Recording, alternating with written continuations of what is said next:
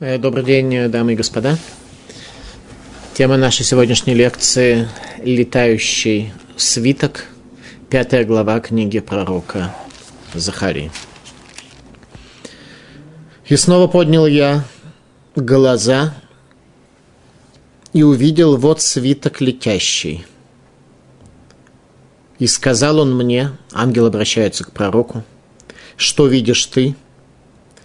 И сказал я, вижу я свиток летящий, длина его 20 локтей, ширина его 10 локтей. Еще одно весьма небывалое пророчество пророка Захарии, в том смысле, что оно богато образами, которые нам потребуется в какой-то мере раскрыть, исходя из определенных трудностей, что пророк сам затруднялся в понимании того видения, которое было ему раскрыто. То немногое, что пророк Захария передал через своих учеников, и то, что дошло до нашего времени, мы сможем с вами из этого понять. И сказал он мне, это проклятие, исходящее на лицо всей земли, ибо всякий крадущий отторгнут будет, как написано с одной стороны, и всякий клянущийся ложно отторгнут будет, как написано с другой стороны. То есть речь идет о свитке, который является определенного рода свидетельством проклятия, которое распространяется на человека за ложную клятву и за то, что мы воруем в этом мире. Воровать можно только в том аспекте, когда человек берет то, что не предназначено для этой цели, использует злонамеренно в других личных целях. И вышел ангел, говоривший со мной, и сказал мне, подниму, прошу, глаза свои, посмотри, что это выходящее. И сказал я, что это, и сказал он, это эйфа выходящая, эйфа единица объема. И сказал он, это глаз их во всей земле. И вот свинцовый слиток весом в талант поднимается, а это женщина, сидящая в эйфе, и сказал он это преступность и бросил ее в Ифу, и бросил, камни, и бросил камень свинцовый в уста ее. И поднял я глаза свои и увидел, и вот две женщины выходят, и ветер в крыльях их, ветреные женщины. И крылья у них, как крылья аиста, и понесли они Ифу между небом и землей. И сказал я ангелу, говорившему со мной, куда они несут эту Ифу, и сказал он мне, построить для нее дом в земле Шинар, и готов он, и будет поставлена она там на месте своем. Летящий свиток, тема нашей лекции, все это, безусловно, требует своего понимания. И не только понимания тех процессов, которые происходили при основании второго храма, а и понимание того, как нам жить дальше, чему это нас может и должно научить. Наверное, это самая скрытая глава книги пророка Захарии, потому что ангел не дает здесь никаких разъяснений, но то, что пророк Захария смог понять из этого видения и передал дальше, мы сможем с вами в какой-то мере узнать и исправить себя. И снова поднял я глаза свои, увидел, и вот свиток летящий. И сказал он мне, что видишь ты, и сказал я, вижу я свиток летящий, длина его 20 локтей, ширина его 10 локтей. Сказал он мне, это проклятие, исходящее на лицо всей земли, ибо всякий крадущий отторгнут будет, как написано с одной стороны, всякий клянущийся ложно отторгнут будет, как написано с другой стороны. Раши.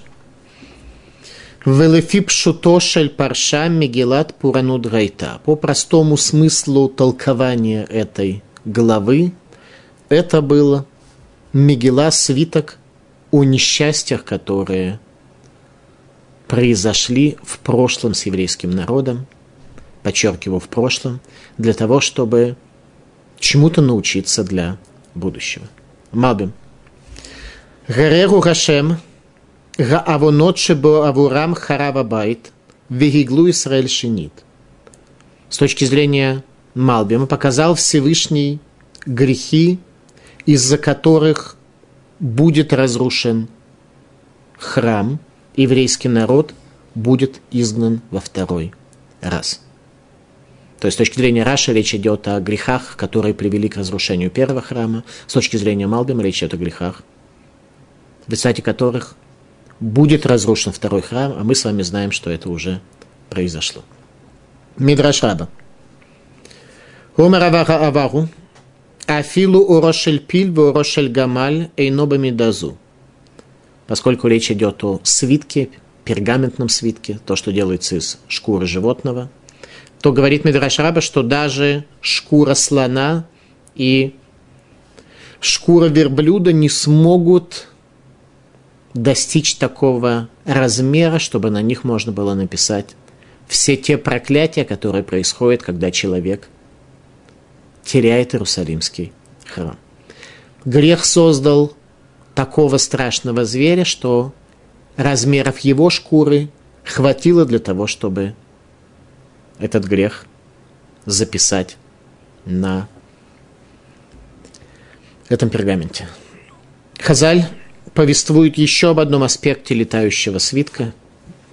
Летающий свиток означал распространение на земле знания устной Торы, что явилось главным предназначением второго храма. Ибо в период тьмы и сокрытия только постижение тайн Торы может передать, может придать человеку духовных сил, которые помогут ему спастись от греха.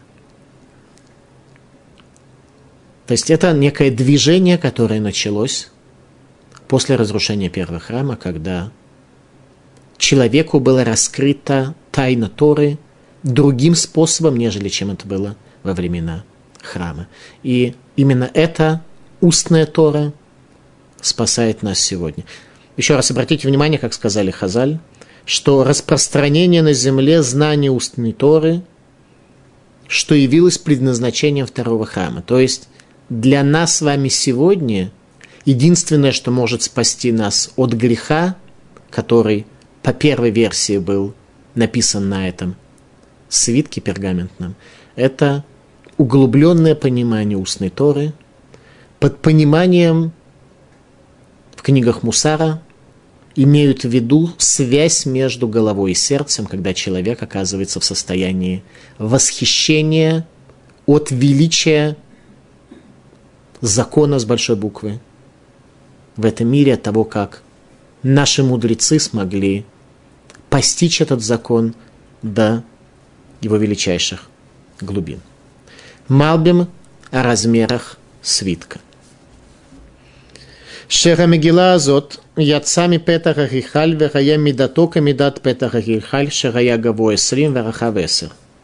Что этот свиток соответствовал размерам храмовых ворот, ширина которых была 20 локтей и высота его была 10 локтей. Таким образом, это и был тот пергамент, те врата храма, та плоскость ворот храма, на которых отразилось все то, что происходило с еврейским народом на протяжении длительного периода времени существования первого храма, 410 лет. Тогда, когда начался сбой в Иерусалимском храме, в дни царя Узияру, великого праведного царя Узияру, тогда, когда произошло землетрясение в Иерусалимском храме, так что храм наполнился дымом, и на 12 миль в каждую сторону произошел разлом. В результате пророка Ишаяру тогда, находясь в храме, оказался человеком, предназначенным для спасения еврейского народа. И пророчество пророка Ишаяху является у нас сегодня определяющим в понимании того, что Бог дал человеку через его пророчество. В то время начинается духовный сбой, ответом на который был пророк Ишаяру и его пророчество. Все это произошло храм был разрушен, и, соответственно, тот свиток греха, который откуда-то вылетал. Откуда вылетает этот свиток? Он вылетает из храма. Это как раз вот эта плоскость ворот Иерусалимского храма, на которой было все записано, все, что там происходило. И извлек я его, слово Господа Цваота, и придет оно в дом вора и в дом клянущегося ложно именем моим, и пребывать будет оно в доме его, истребит его, и деревья его, и камни его. О чем идет речь? О проклятии, которое было одним из операторов в тексте греха, который был изложен на этом свитке. Ликутей Аллахот. Кигнева ушвуа ремпхина ахат. Ибо воровство и ложная клятва, у них есть один аспект, один объединяющий фактор.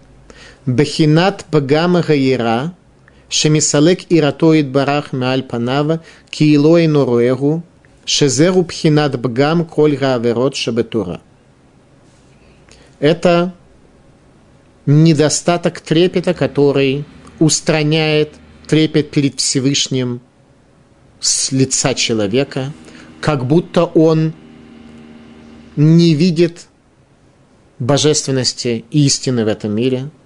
И это тот недостаток, который объединяет все грехи, приводимые в Торе. Еще раз более просто то, что хочет сказать нам Аликут и Аллахот, что воровство и ложная клятва, они приводят к тому, что человек теряет трепет перед небесами со своего лица. Талмуд в трактате Швот – Талмуд описывает концепцию ложной клятвы. Галамадата дварим шейн эш умай микалинотан швуат шекер микалеутан. Отсюда ты можешь выучить, отсюда, это Талмуд, который относится именно к этому пророчеству пророка Захарии. Это может научить тебя, что то, что огонь и вода не в состоянии уничтожить, ложная клятва может уничтожить, Шекен Мацину Бемошерабейну, так мы находим по отношению к Мошерабейну. Кшегишбиет Исраэль Амар Лахен, Деушелу Альдатхем, Ани Машбиетхем. Когда Мошерабейну, подводя итог Синайскому откровению, раскрытию Бога на горе Синай, говорит, имейте в виду, что не только вас, людей, лишенных свободы выбора во время Синайского откровения, я беру с вас клятву. Эла альдад гамаком, но также согласно мнению Всевышнего, эта клятва распространяется на вас. Велоидхем лаватхем, и не только на вас самих. Киета шерьешну по а тех, кто есть среди нас сегодня, и тех, кто нет, то есть следующее поколение, и души геров, которые присоединятся к миссии и задаче еврейского народа. Как то сказано, от Миша Ешну по Гайом, в Миша и Нену, те, кто есть с нами сегодня, и тех, кого нет. Это клятва, которая была дана Израилем на горе Синай в отношении себя и в отношении следующих поколений, то есть нас с вами. Дарование Тора на горе Синай было закреплено клятвой поколения знания, которое распространяется и на их потомков. Это потребуется понять немножко больше. То есть ложная клятва, получается, что мы... Та самая клятва, которая являлась главным аспектом принятия Тора на горе Синай, она не была исполнена и ушла впустую. В книге Исудей Дат «Основы знания» Мусара Ешеви Кельм сказано так – нарушающий клятву данную на горе Синай, совершает самую большую возможную кражу, ворует у Всевышнего весь сотворенный им мир. В результате мироздание становится немым. Что имеется в виду?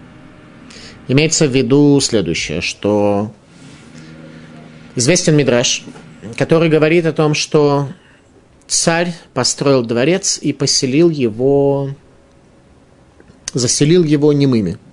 И немые восхваляли его жестами.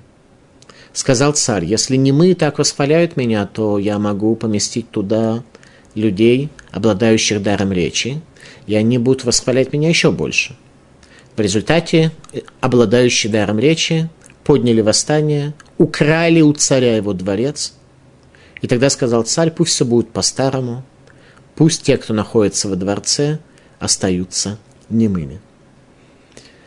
Первое понимание, как об этом говорили в доме учения Мусара в Кельме, что речь идет о том, что немой и говорящий – это разные творения. Немое творение – это вся материальная природа, которая создана в этом мире, а говорящий – это человек. Ответ – нет. Не об этом идет речь.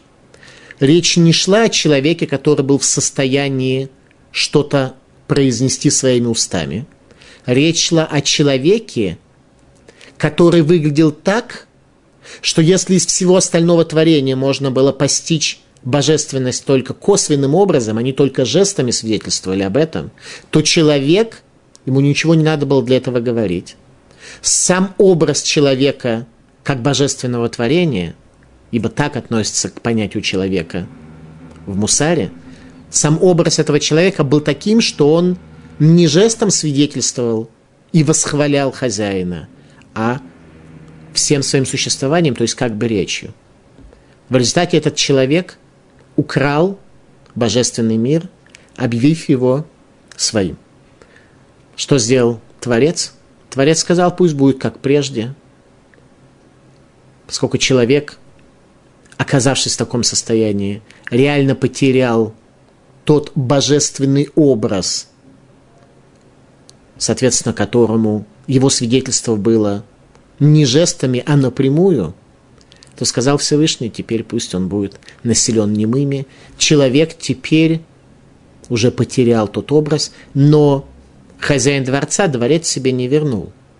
В этом дворце остались те, кто раньше были говорящими, стали немыми, но дворец они не вернули. Так вот, с тех пор мы находимся в самой большой краже, которая только может быть. Это мы украли у Всевышнего созданный мир, а мир был создан только для одной цели, для раскрытия имени Бога в творении, ибо Всевышний сокрыт в этом мире.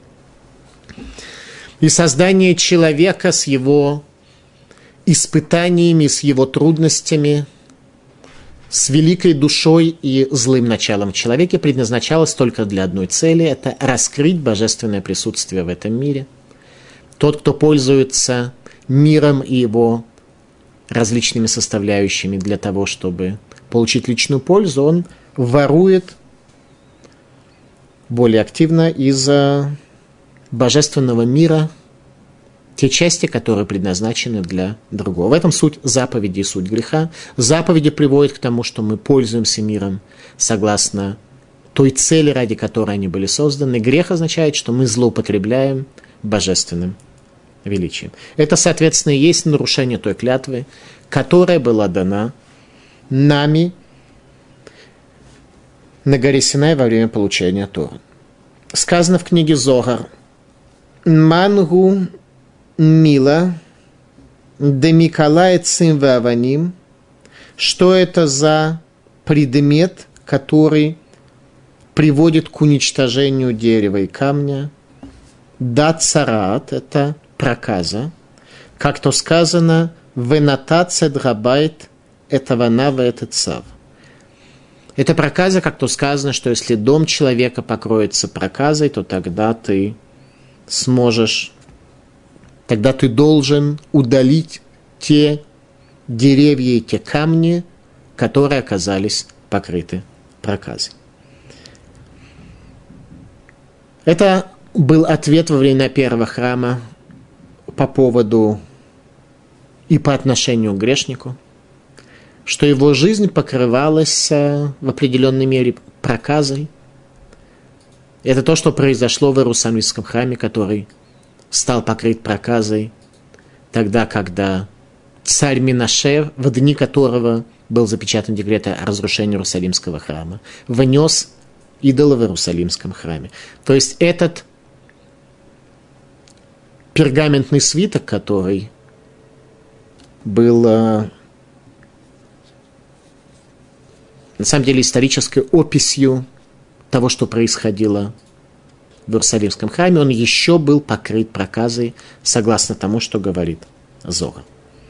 С разрушением первого храма проказа пропала из этого мира, как, впрочем, и многое остальное, как, впрочем, и все остальное. Сегодня проказы нет. Проказу сегодня заменили болезни, пожары, несчастные случаи. Внутреннее разрушение домов, людей и того состояния, которое есть у них в мире. И вышел ангел, говоривший со мной, и сказал мне, «Подними, прошу, глаза свои, посмотри, что это выходящее». Так из храма что-то выходило после того, как открылись эти врата, и свиток греха и проклятия покинул Иерусалимский храм по дороге Вавилонское изгнание. И сказал я, что это? И сказал он, это Ифа выходящая – единица объема. И сказал он это глаз их во всей земле.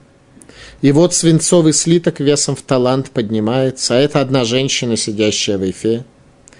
И сказал он это преступности, бросил ее в эйфу и бросил камень свинцовый в уста ее. Очень сложная модель.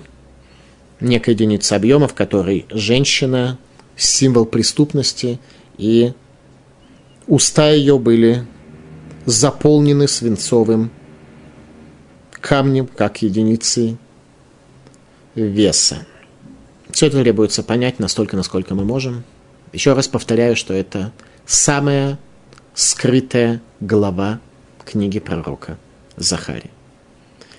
Видение пророка, летающая Ифа, единица объема, мера совершенного греха, наделенная всевидящим глазом, заключенной в ней женщиной свинцовым камнем, свинцовым слитком, затыкающим этой женщине уста. Малбим. Вамар. Инаем бехолярец от пируш. Перешло гамалах המלאך ואמר לו זאת עיניים, רצונו לומר זאת גאיפה שאתה רואה, מורה שעין יש עליהם, שרואה מעשיהם, וכן הוא רואה בכל הארץ, כמו שאמר למעלה עיני השם, הם המשוטטות בכל הארץ, העין הרואה אותה הוא עין השם.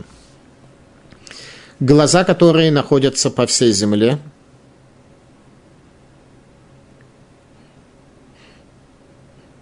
Ифа выходящая, и глаз, находящийся по всей земле, каким-то образом эту единицу объема видит.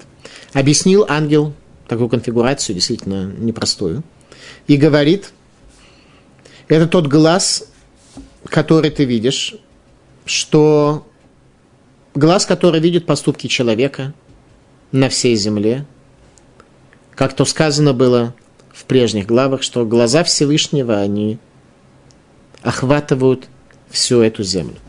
Радак. Кикарка уферет муреле рагбидота велерашкиам бегалуд – что свинцовый слиток свидетельствует о том, что он должен этот полет каким-то образом придавить для того, чтобы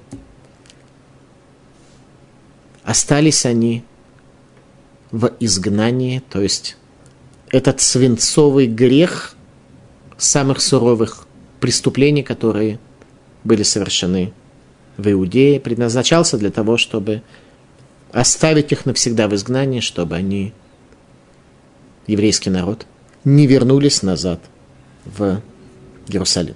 Раши. Вейшлаха Тевен Гауферет Альпия, и этот свинцовый слиток э, бросил в уста этой женщине. Лишака, леман ло игделу от вело ишму кулан, лишадед инем аним вевюним. Говорит Раша, что особо, особое значение этого греха – было в том, что это был грех по отношению к ближнему, ограбление бедных и нуждающихся. Это было тем сжатым свинцовым куском. Свинцовый камень – это единица веса, удельный вес который больше. То есть грех по отношению к человеку Всевышний в определенной мере оценивает больше, чем грех по отношению к нему. Мецудат Сион. Руга Эвен Гаталу Бекава Мешколет. Валь Едом Мияшер Рабанает Рабиньян. Это тот камень, который является камнем веса, посредством которого строитель строит строение так, чтобы оно было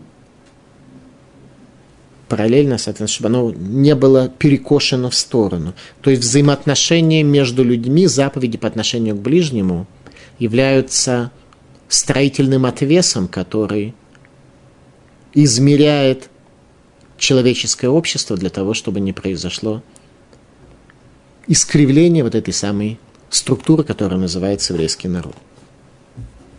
Талмуд в трактате Йома.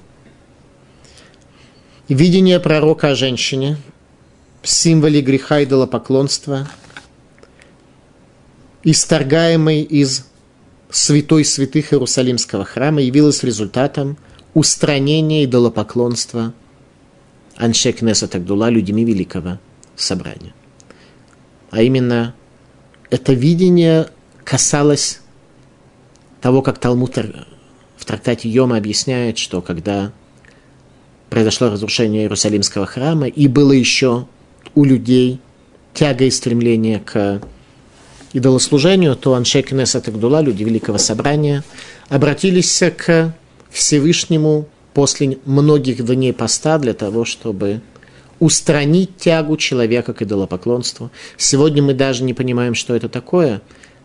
Сегодня у нас этот грех э, исполняется в других каких-то формах, но не в тех классических поклонениях изделиям рук мастера, как это было в прежние времена. В прежние времена это как-то, видимо, работало. Во всяком случае, когда Аншек Нестер Дула сказали Всевышнему, что сегодня человек оказался совсем неуравновешенный. Если раньше был Иерусалимский храм с его ценностями, Иерусалимский храм, который назывался Ливанон, то, что обеляло грехи человека, так что каждый, кто приходил в Иерусалим, в Иерусалимский храм, становился возвышенным и в определенной мере терял свободу выбора, то теперь такого места в мире нет. А если останется тяга к идолопоклонству, человек просто не сможет устоять в этом мире. И в результате сказано, что вот эта вот страсть, которая была человека к идолам, она из святой святых Иерусалимского храма вырвалась как поток огня, оставив этот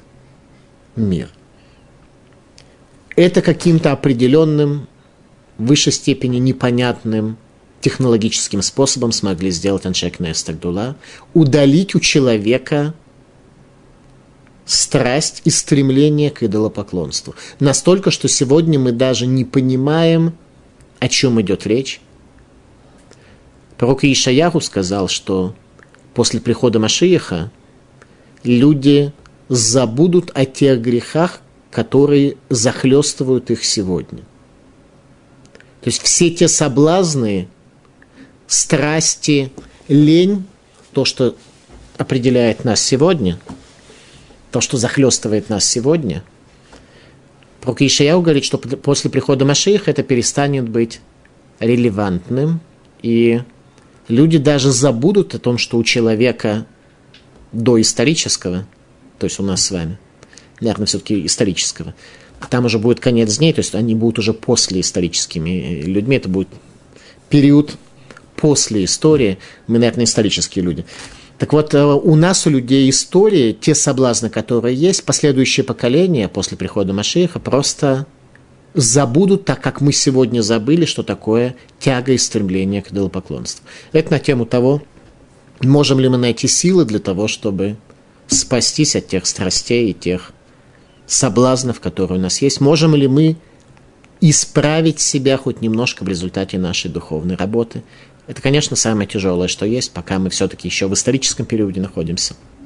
Тем не менее, может быть, это тоже даст нам определенные силы понять, что это возможно, и что человек будущего будет совершенно другой, он даже не поймет те страсти, те испытания, те трудности, которые перед нами стояли. Они просто забудутся.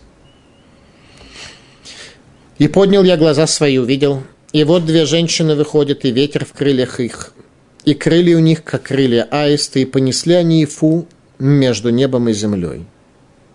Это грех этот распространяется между небом и землей, не там и не там. И несут это две женщины с крыльями аиста. Талмуд в трактате Сангидрин. Ама Раби Йоханан, Мишум Раби Шимон бен Юхай. Сказал Раби Йохан от имени Раби Шимону Бар Юхай, автора книги Зора. Зуха Нуфа Гасут Руах. Что это за две женщины, которые несли грех? Судя по всему, крылья у них были достаточно большие, они точно знали траекторию, где этот грех можно нести, вынося его из Иерусалимского храма между небом и землей. Это хануфа, лесть, то есть поддержка нечестивости, вегасут рох и грубость духа. Эти два фактора, они являются как раз тем, что на крыльях разносит наш грех, наше преступление, наш духовный сбой, и весьма эффективно его продвигает. Итак, еще раз, лесть и грубость души. Куда они это несли все? Лыбавель. Несли это все в Вавилон. Для того, чтобы основать ему там место на долгие годы. Малбим о крыльях аиста. Ра Шеларем кнафаем как кнафе хасида. Пророк увидел, что крылья у этих женщин, которые переносили грех, такой, как крылья у аиста. Аист на иврите хасида от слова хесед, милосердие. Шахасида гагамши и офтаме, мрит от смака хесед. Хасида аист цапля, хотя является нечистой птицей, в том смысле, что запрещена для использования в пищу и для служения. Тем не менее, она показывает себя, как будто она делает хесед, что она милосердная, что она заботится о других. Это есть хануфа, лесть, когда человек видит нечестивца и восхваляет его за какие-то поступки, которые на самом деле несут в себе совершенно другое значение. К Моше Хазаль, как сказали наши мудрецы, Лама не крашма хасида, что сахесатам хевротея. Почему он называется на хасида, что делает милосердие по отношению к товарищам своим. Любой нечестивец, он, почти любой, делает милосердие, оказывает добро по отношению к товарищам своим. Таким образом, еще раз, хасида является нечистой птицей, но постоянно пытается показать и продемонстрировать, что оказывает милосердие. Мидраш Раба. Вайомер Илай, ливнот лабайт берет шинар, и сказала мне, и сказал мне ангел, что несут эту ифу единицу объема греха для того, чтобы основать ее в земле Шин-Ар, в земле Вавилонской – Миламеда Шейн Лешекер Тшуа пришло нас это научить тому, что нет у обмана спасения. Обман вывозился из Иерусалимского храма, грех выносился из Иерусалимского храма, но куда принес, был принесен? Был принесен вавилонское изгнание, там, где находился еврейский народ. Шхина, божественное присутствие с разрушением храма, сопровождал еврейский народ в изгнание. И грех этот был тоже принесен, но из того, что еврейский народ удостоился основания второго храма, вкусив горечи изгнания и горечи разрушения первого храма, по всей видимости, действительно, говорит Медраш Раба, Эйн лешекер чуа, что обман не было у него спасения. Для людей в Вавилоне, во главе которых стояли Аншей Кнесет Агдула, люди Великого Собрания, действительно у обмана не было спасения. Они смогли удостоиться вернуться в Иерусалимский храм. Суть пророческого образа, как сказали Хазаль, летающий свиток видения пророка Захария являлся очищением Иерусалима от греха перед основанием второго храма. Второй храм был основан. Грех э, пропал. Тот грех, который был во времена первого храма. Ибо сказали Хазаль, что первый храм был разрушен за идолопоклонство, разврат и поклонение идолам, а второй храм за ненависть по отношению к ближнему, за беспричинную ненависть. Это немножко надо понять. Разница весьма существенная. При этом отметим, что грех первого храма касался подавляющего меньшинства людей, а вот грех второго храма касался практически всех. Когда мы говорим про идолопоклонство, не имеется в виду, что весь еврейский народ или существенная его часть была охвачена грехом идолопоклонства. Когда мы говорим про убийство, то речь идет вообще только про царя. Конкретно про царя Минаше, о котором сказано, что он залил улицы Иерусалима кровью. При этом имеется в виду, что он убил нескольких пророков. То есть не то, что он действительно убил тысячи или... Он убил несколько пророков, которые мешали ему жить так, как э, ему казалось правильным. И по поводу разврата,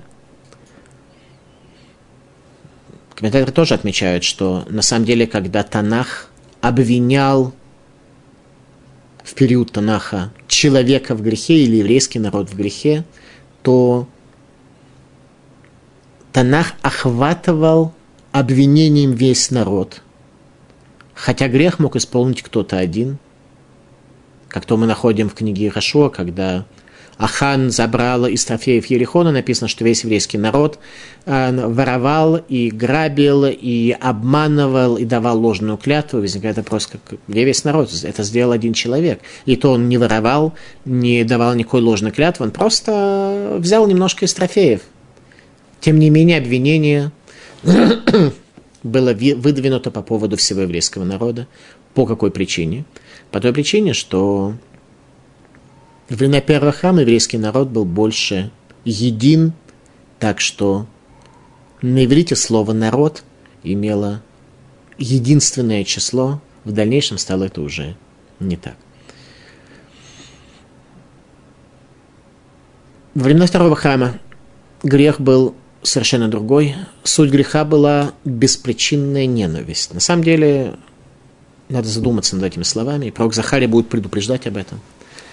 Нет такого понятия, если задуматься более внимательно, беспричинная ненависть. Для каждой ненависти есть своя какая-то причина. Всегда человек может объяснить, э, в результате чего он к ближнему относится плохо. Поэтому нет такого понятия. Хазаль хотели нам отметить, что это не есть причина – беспричинная ненависть возникает там, где мы, как учили в Кельме, в доме учения Мусара в Кельме, потеряли способность видеть в человеке божественное творение. Если ты видишь в человеке божественное творение, тогда ты понимаешь, что все то, что до этого тебе казалось достаточной причиной для неуважения к нему или ненависти к нему, на самом деле в высшей степени – поверхностные факторы, которые, может быть, являются недостатком, но их надо отмыть, и останется чистый человек. Один из моих знакомых э, славится своей любовью к ближнему. Я как-то его спросил, э, в заслугу чего он этого достиг, и как он э, умудряется смотреть на ближнего таким образом, что он действительно любит людей – он задумался, он не был в состоянии ответить на этот вопрос очень ясно, он задумался и наконец ответил, я, наверное, все-таки вижу в людях какую-то великую суть, а недостатки, о которых ты говоришь, я вижу, что они очень поверхностные, очень внешние, что если дать человеку немного больше божественного света, то такой человек станет, ну это я уже сформулирую, как сказано в Кельме, божественным творением – по какой причине мы не видим в ближнем божественного творения?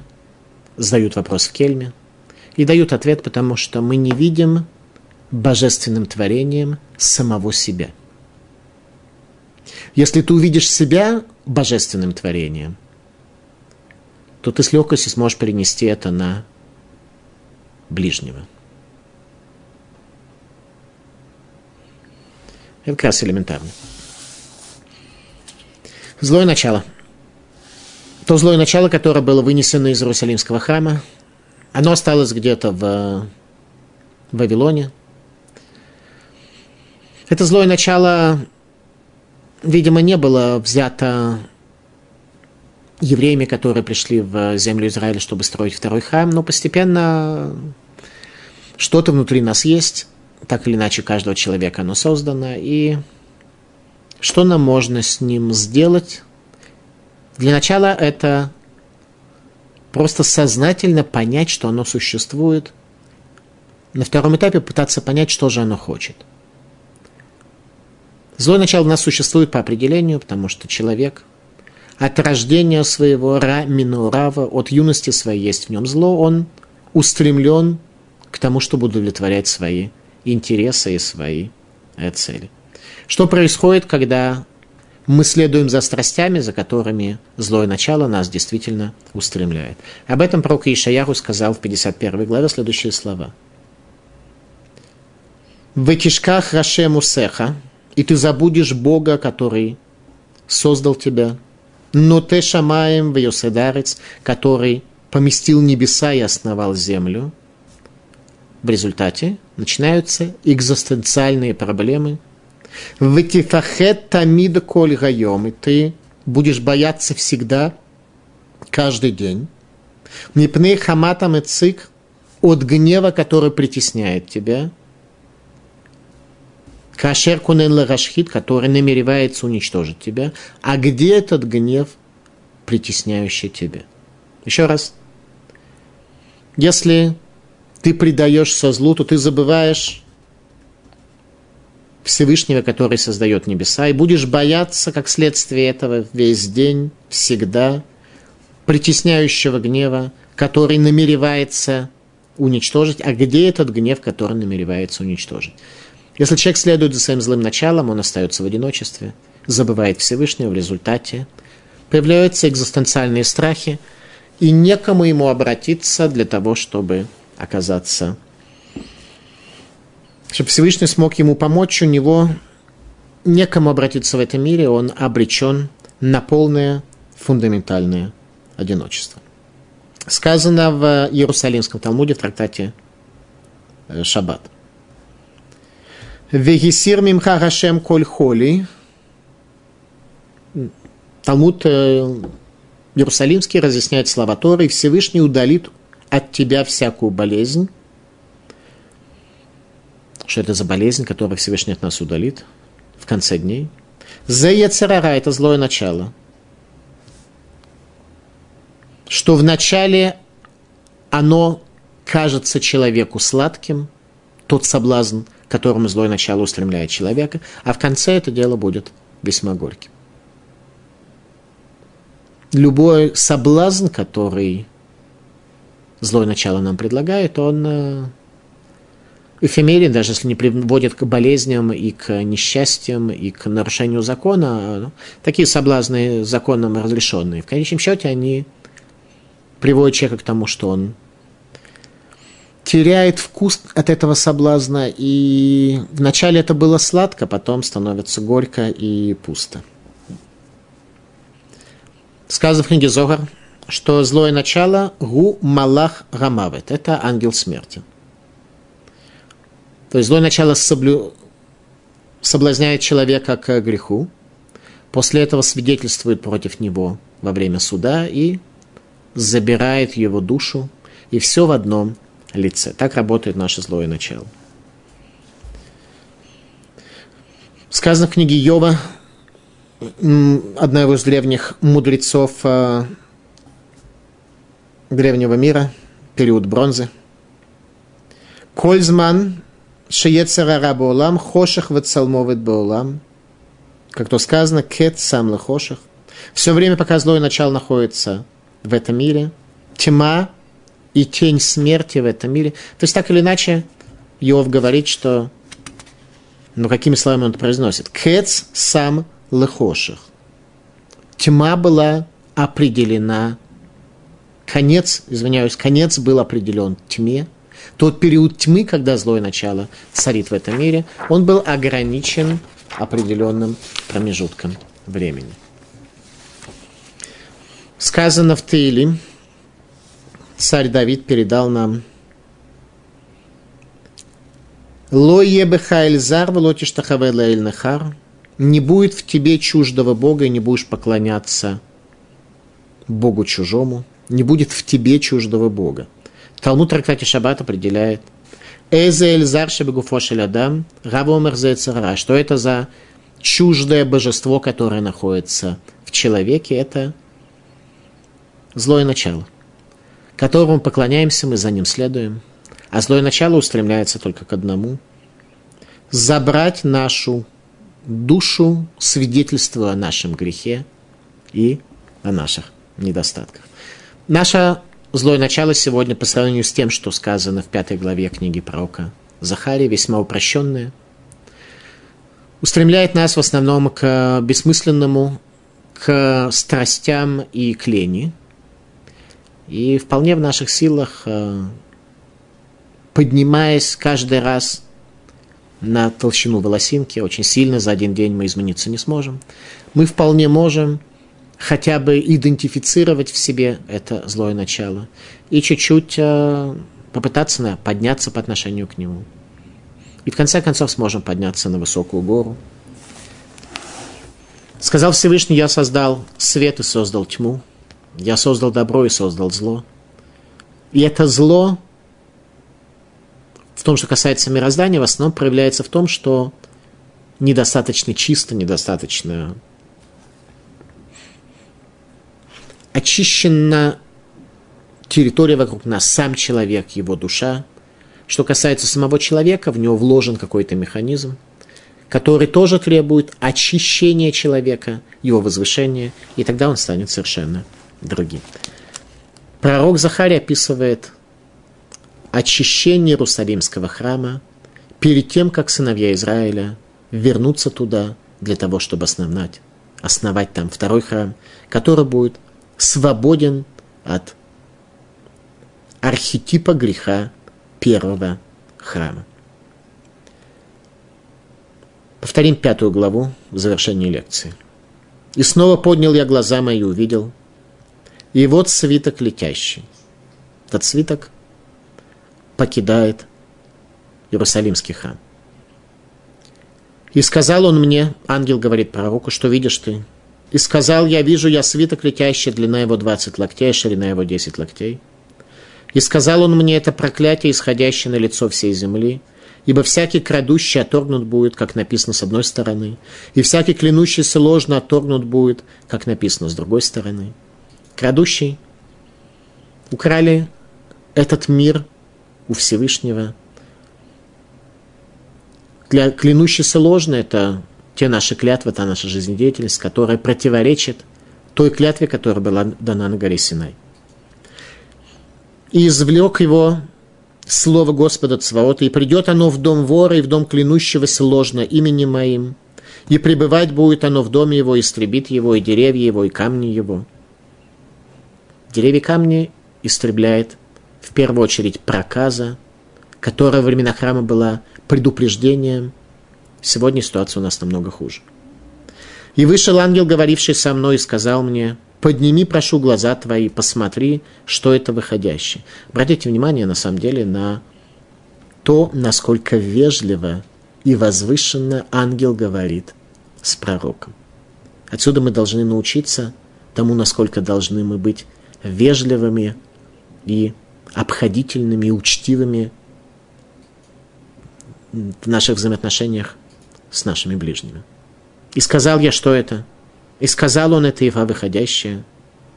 И сказал он это глаз их во всей земле. И вот свинцовый слиток весом в талант поднимается. И одна женщина, сидящая в Ифе, и сказал он это преступности, бросил ее в Ифу. И бросил камень свинцовый в уста ее – чтобы эта преступность не обладала способностью рекламировать себя в этом мире.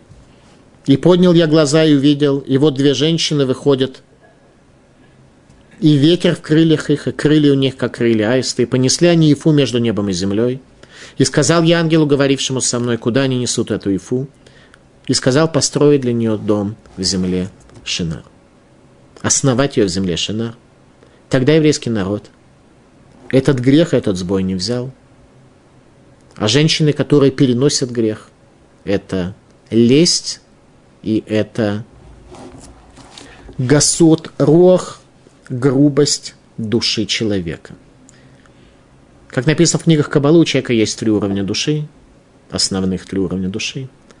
Нефиш, руах, нишама. Нефиш, то, что касается его телесного больше, она в крови – Рух, то, что касается его я, Нишама – это возвышенная душа. Так вот, по поводу утонченного человека сказано, что он один нефиш, у него утонченный даже нефиш, самый нижний уровень души. По поводу грубого человека сказано, что он газ рух, он груб духом своим, средним своим я. Нишама – возвышенная душа, у него воз... великая и возвышенная в любом случае. Газ рух. Ибо рух – это я, человек как строение, как структура, у него есть нишама, то, что находится за чертой мозга, великая возвышенная душа. У человека есть телесное, которое живет в его рухе, в нижней части. И есть его «я», которое принимает решение, зачем следовать в каждую секунду времени. Свобода выбора, которая нам дарована, это не то, что один раз в жизни у человека возникнет вопрос перевести старушку через дорогу или ее обокрасть, забрав ее пенсию. Э, нет свободы выбора у человека. Свобода выбора у человека возникает каждую секунду его времени, чтобы его «я» было связано с возвышенным, с его душой, чтобы эту секунду времени он провел максимально возвышенно, или наоборот, чтобы эту секунду времени он провел в материальном, в своей плоти, в пустом и в бездарном. Это и есть наша свобода выбора. Кто принимает решение, куда ему пойти – в дом учения или в харчевню, принимает решение я, рух человека. Поэтому сказано, что тот, кто, тот, кто груб, сказано газ рух, он груб духом своим, то, что соответствует его я, тот, кто утонченен, утончена у него даже нижняя его составляющая души, это э, нефиш. Нефиш ее проблема, где злое начало у нас э, проявляется, нефиш это от слова нофиш, э, отпуск, отдых, то, что хочет отдыхать, то, что не хочет служить, то, что хочет э, жить для себя, для своего удобства. Рух – это то, что означает движение, ветер, направление. Ему покой совершенно не нужен. Возникает вопрос, человек – Аека, где ты? С какими ценностями ты связан? Ты связан с состояниями нофиш, со своей нижней души, так что ты сделаешь действие только если оно сулит тебе более удобную позу, или ты в движении своего руха, или ты на уровне нишама, возвышенного божественного присутствия, которое раскрывается, тогда ты сможешь очистить себя. Летящий свиток. Видение пророка Захарии об очищении Иерусалимского храма перед основанием второго Иерусалимского храма, предназначение которого в раскрытии устной Торы, которая спасла еврейский народ. Спасибо за внимание.